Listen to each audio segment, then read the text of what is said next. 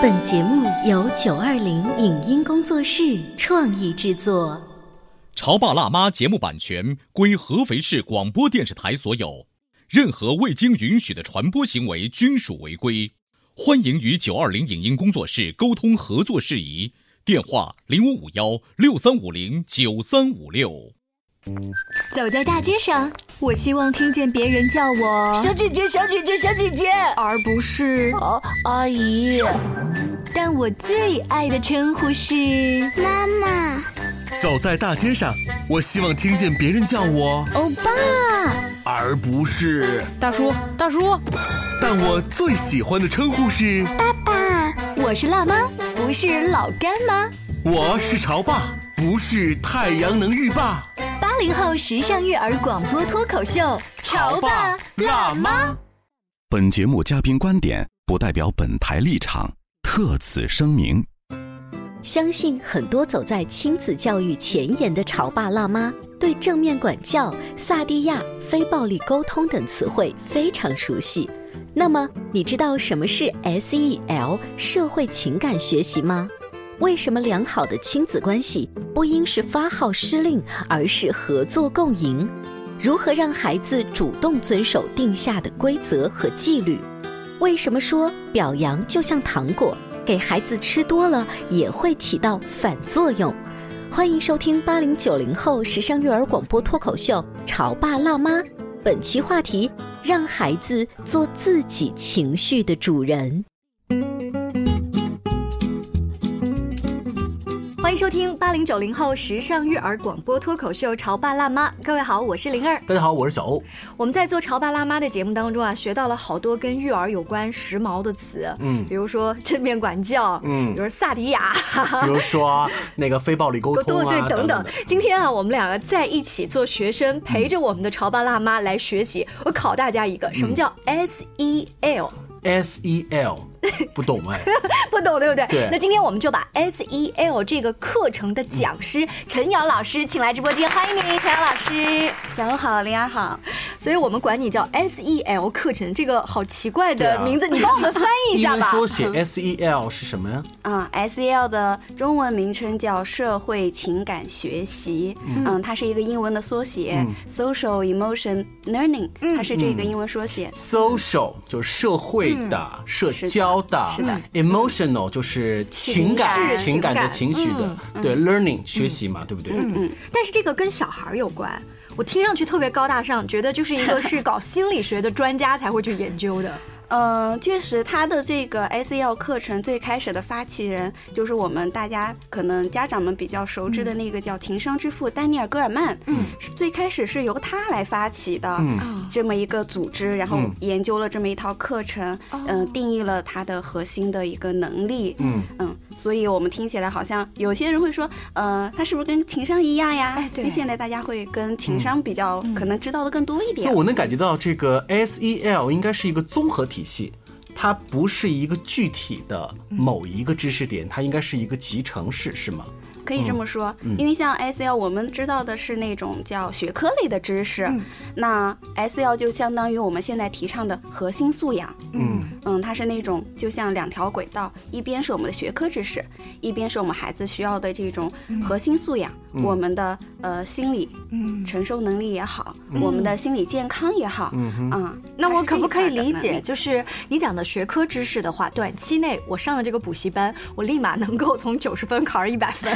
那你讲的这个社会情感课程，短期它是没有什么变化，是不是？因为孩子要要长大了，然后是不是未来有社交了？不会哦，不是啊。对，社会情感学习它是后天习得的，它是要学习才能获得的。灵儿的意思说，这个会不会像是一个定期储蓄，就十年期储蓄，就是先投入五万块钱，到十年之后变成十五万，就是到十年之后才能看得出你当年投资的效果，是这样吗？当年就能看到。当年，那陈老师，如果这是一个培训班的话，你现在是招生简章，你跟我们说说他怎么当年就能看到？我可以跟你们嗯说一个例子哈，我们的孩子。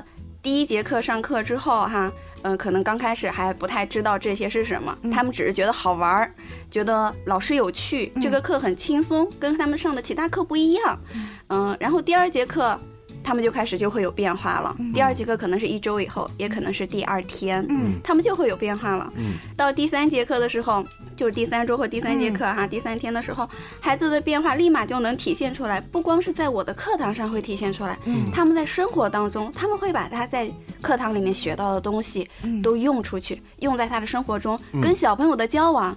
跟家长的沟通，嗯嗯，他们都会用出来。比如说，我们会学习的情绪管理，嗯，他会在课堂上跟小朋友之间沟通的时候，他会用得到。回家跟爸爸妈妈，他也会用。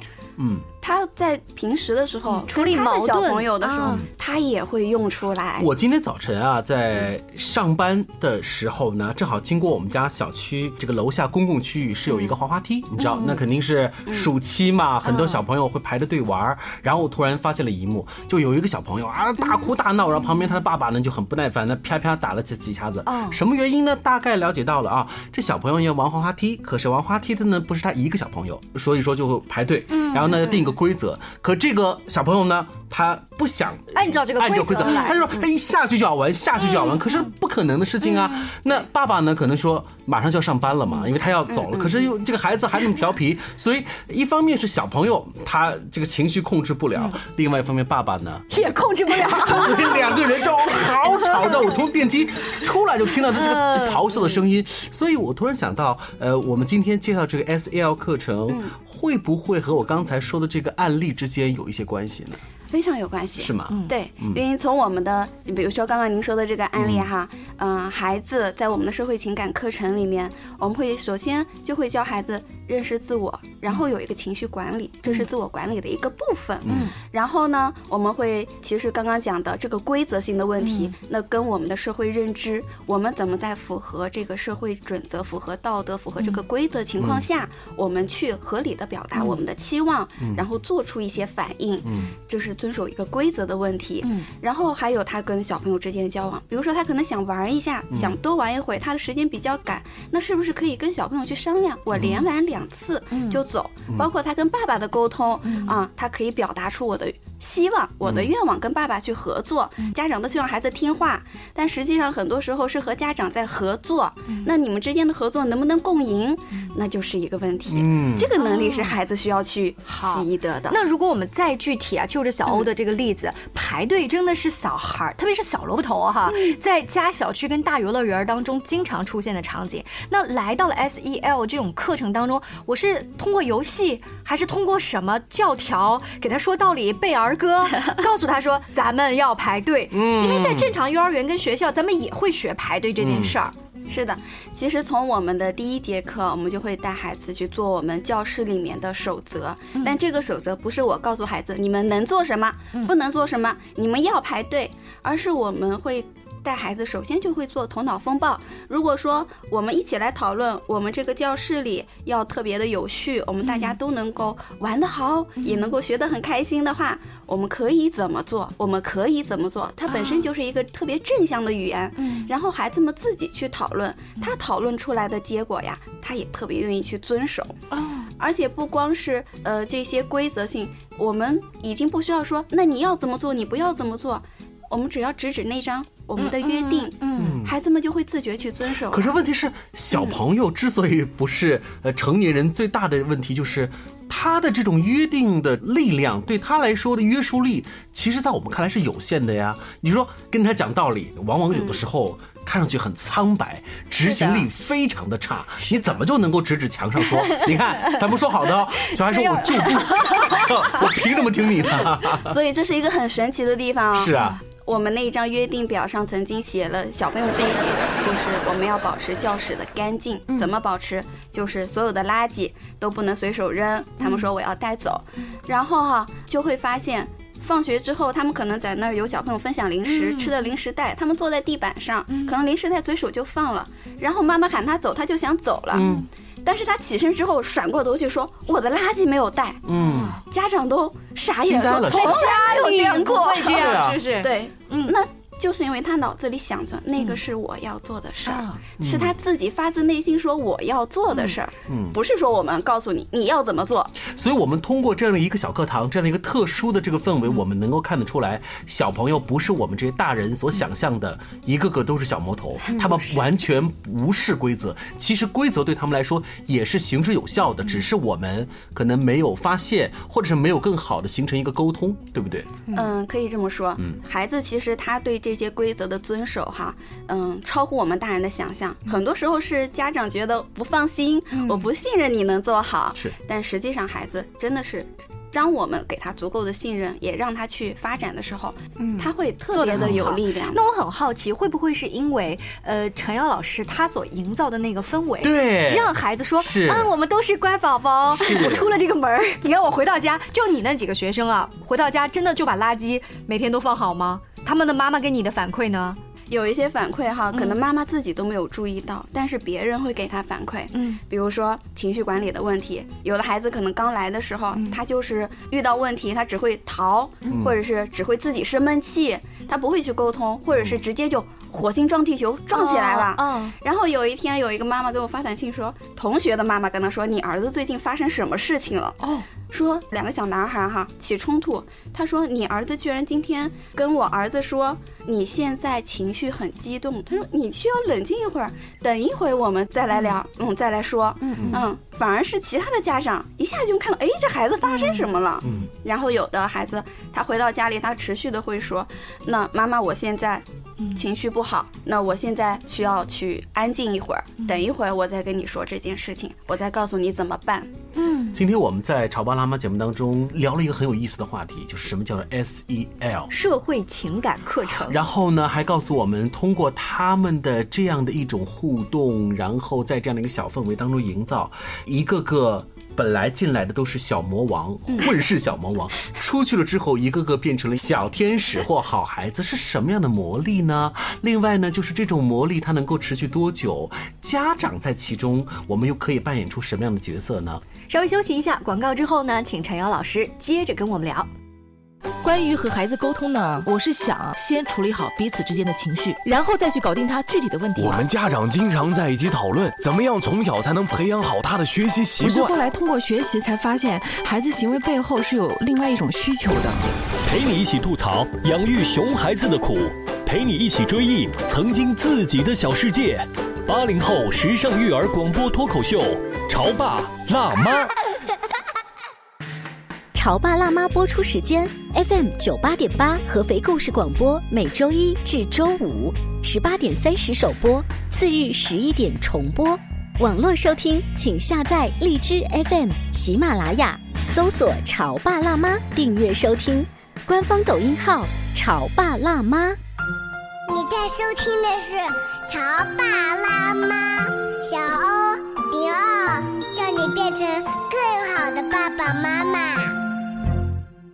本节目嘉宾观点不代表本台立场，特此声明。相信很多走在亲子教育前沿的潮爸辣妈，对正面管教、萨蒂亚、非暴力沟通等词汇非常熟悉。那么，你知道什么是 SEL 社会情感学习吗？为什么良好的亲子关系不应是发号施令，而是合作共赢？如何让孩子主动遵守定下的规则和纪律？为什么说表扬就像糖果，给孩子吃多了也会起到反作用？欢迎收听八零九零后时尚育儿广播脱口秀《潮爸辣妈》，本期话题：让孩子做自己情绪的主人。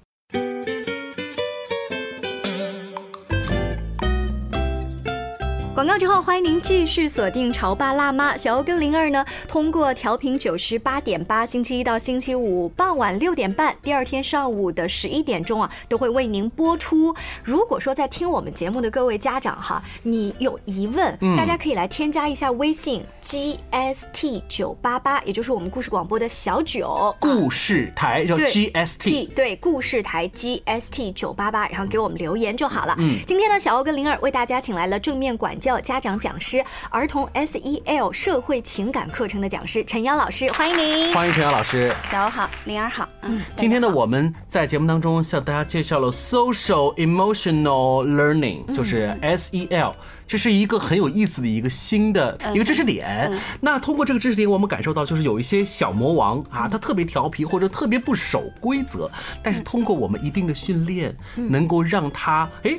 是小天使了，嗯，我们就一直在聊这个话题。但你知道吗？如果你带一个孩子去让他上兴趣班，孩子自己的认知就是哦，这是需要钢琴课，哦，那是上跆拳道。嗯，请问陈瑶老师，他会说妈妈，你带我去上 SEL 社会情感课程？不会，对吧？他怎么理解这个课？孩子会说我要去上好玩课，哦，叫好玩课。好玩课，孩子们给他起的名字叫好玩课。嗯，他们觉得在课上为什么好玩呢？嗯，因为我们有绘本，嗯嗯，然后也有视频。然后有讨论，有手工，有绘画，就这些都结合在一起，还有头脑风暴，嗯，各种各样的形式，他们自己还可以像小剧场一样，可以有角色扮演，这种体验式的，所以他们会觉得特别有趣，特别好玩。呃，你看啊，如果说一个孩子他的这个想数学类拔尖儿，他可能会去上奥数类的课程；他想钢琴考级，他要上这个钢琴班。就什么样的孩子，我家长啊，就就琢磨着说我要去上 SEL 课程。其实 SEL 的课程不仅仅是说我的孩子有问题我要来上，它不是这样的。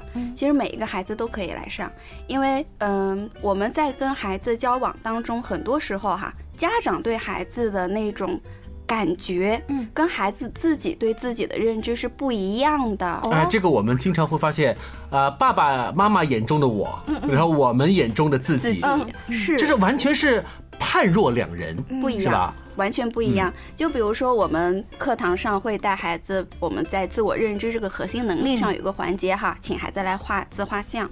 但是很多孩子都会第一句跟我说的话是什么？老师，我不会画画。哦。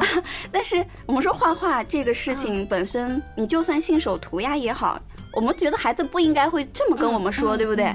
还有很多家长会反馈说啊。他不会画画吗？他还上了画画班呀，上了绘画课呀之类的。他说他是不是有一个畏难情绪在里面呢？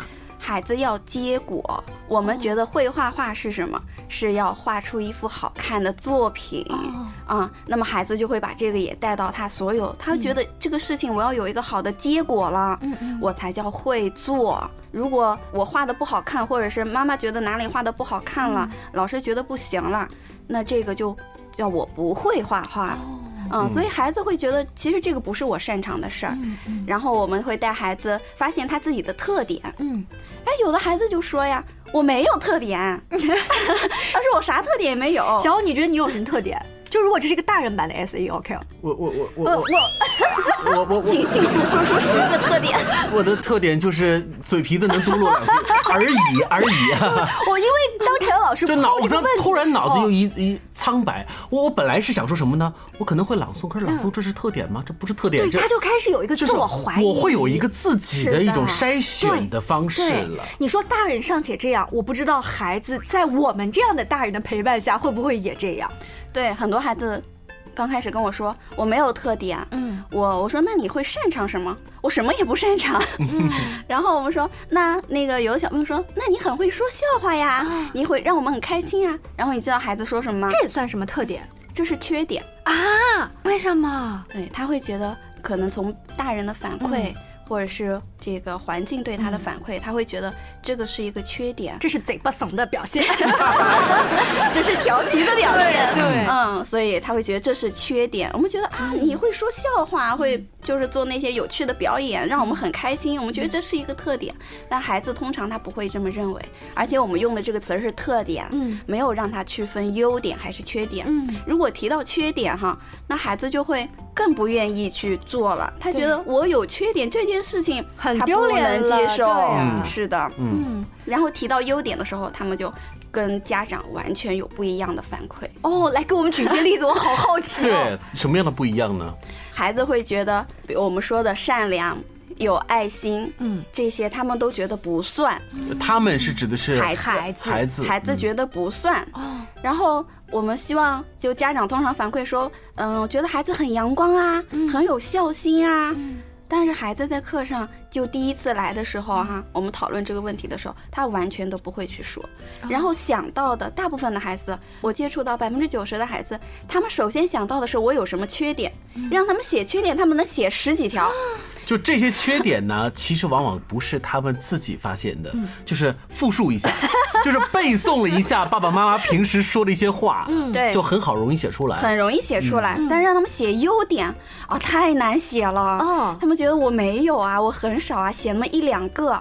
然后还有小朋友说，看看别人说，诶，这个我也有。所以这也是反映哈，我们家长平时可能给孩子那种正向的反馈、嗯那种鼓励太少了，太少了。都多大的孩子啊？还是多大的都这样啊？多大的都这样？天哪，我就心里面一咯噔。所以像这种我们平时在家里头跟孩子的互动，就会让孩子产生什么样子的情绪呢？嗯，首先孩子他那种自信，嗯，可能都是外在的，并不是真真的来自于他内心觉得我能行，我有这个能力可以做好。我们会说他内心的力量是比较弱的，所以呃，有一些孩子他在遇到一些事情的时候，比如说遇到困难的时候哈。他会说：“妈妈，我不行。”嗯，那不管妈妈怎么去鼓励他，比如说走独木桥，他不管怎么去鼓励他，他觉得不行，我走不了这个东西，我做不到的，所以他永远都不会去迈出那一步。嗯不管说啊，你行的，我觉得你可以的，你一定可以的，你肯定能走完的。你看那个小妹妹比你还小都走完了，你也可以的。孩子仍然不会去走，然后家长会觉得怎么这么胆小？嗯，实际上是什么呢？是孩子自己内心他觉得我不行。嗯这个力量是来自于他内心的。嗯，我们说有一个例子嘛，有一个孩子，他有一天就趁没有人的时候，他自己去尝试走那个独木桥了。爸爸是在远处是看到了，就看着在。然后孩子走过去之后，爸爸啪一下太高兴了，冲上来说：“啊，你好棒哦！你看你可以的吧？你真的做到了。”然后那个孩子有半年都没有再碰独木桥。为什么？就很奇怪，为什么？这完全不按套路来啊！这是因为他真的不觉得那一次走完是他能行。啊？可是事实他确实走完了对啊，我怎么理解呢？就是我们说坏在坏在那个爸爸突然一下冲上来说：“哇，你可以，你能行。”可是这种及时给予的这种鼓励、鼓励、肯定，作为父母来说，我们就是应该做的，这是个好事情啊。呃，我们说换一种方式去跟孩子反馈，说爸爸看到你刚刚独立的完成了走木桥，嗯。而且中间你没有停，嗯。或者是你很少的停顿，然后你遇到了一些好像你想放弃的时候，但是你坚持走下去了，爸爸看到了你做出的努力。嗯啊，一个是强调这个过程，一个是强调结果。哎，你这大老爷们儿，你能能能克制吗？哎我想进一步问，但如果像刚才爸爸那样子，就是我直接告诉啊，你很棒很好，这会直接导致什么？让孩子在很长一段时间当中不再去做这个呢？对，那如果我走，我下一次走不完了怎么办？哦，你的意思说这个孩子就有所谓的包袱了，就像是偶像包袱一样。本来他就不啊认为我自己可以走完，啊然后我这次是碰巧了，我下次如果要是走的嗯就失败了，那就更更难受了。所以那就说明我不好了。所以他为了不想在下一次不成功，那与其这样，我就我不做这件事情了。对家长通常是嗯给结果做反馈的，那我得不到这个好的结果的时候，那孩子就不去做了。嗯，那不去做的时候，久而久之，他也认为这个事情我不行，甚至是他都不敢于尝试了。哎，玲儿，你看陈阳老师说的这一点，再回顾一下我们平时跟孩子的互动，呃我相信大部分的家长都是。做了一件我们觉得是正确的事情，是啊，我们觉得是一个可以继续鼓励孩子扬帆起航的事情，殊不知，殊不知我鼓足勇气去鼓励孩子，还被陈瑶老师说你只看重结果，没有看重过程，而且抹杀了孩子下一次努力啊！哎，但是比起、嗯呃以前的家长，就是也不鼓励，这不是应该的吗？你都多大小孩了，你这过这独木桥不是应该的吗？这哪个更好呢？表扬我们说嘛，就是第一种，我们只关注结果的话，哈，我们会说这是一种表扬。嗯那这种表扬关注结果式的时候，其实是肯定的要比那个我都不反馈说你是应该的要好。嗯，但表扬就像糖果，那你吃多了肯定会蛀牙呀，会有身体上有其他的不舒服啊。嗯，所以它不是一个必需品。嗯嗯，它是一个调剂品。就我们的老师都是鼓励型的。嗯，那及时的去反馈孩子在课程当中他所有的努力。嗯，我们老师会怎么反馈？嗯老师会说：“哎，我发现你很擅长嗯做手工，你很擅长画这个小人儿，嗯都是很具体的一件事情，去及时的给他反而不是说啊你好棒啊，你真的很厉害。嗯，就是这种夸赞就是很浮夸，没有内容对。对对对对对对，但是我有个问题，他说了，他们团队里的老师都很善于鼓励呀、发现优点，可是回到。家里或者回到他本来的学校，嗯真的不是所有的老师都是你们这种风格的情况下，那万一被打击了呢？不影响啊，为什么呢？真的不影响，因为它是来自于孩子本身的力量，他不会因为别人说我不好，我就不好了，他不来自于外在的评价的。嗯嗯，他是觉得我自己是一个什么样的人，这就是我们第一节课说，一定要带孩子去做自我认知。自我认知是什么？就是说我是一个什么样的人，我有什么样的特点。嗯并且我们在之后的课程中一直去给他巩固，带他去继续发现他的特点，并且嗯，去帮他巩固他这样的认知的时候，他是形成了。嗯我们会去接纳不同的人、嗯不同的文化背景下面。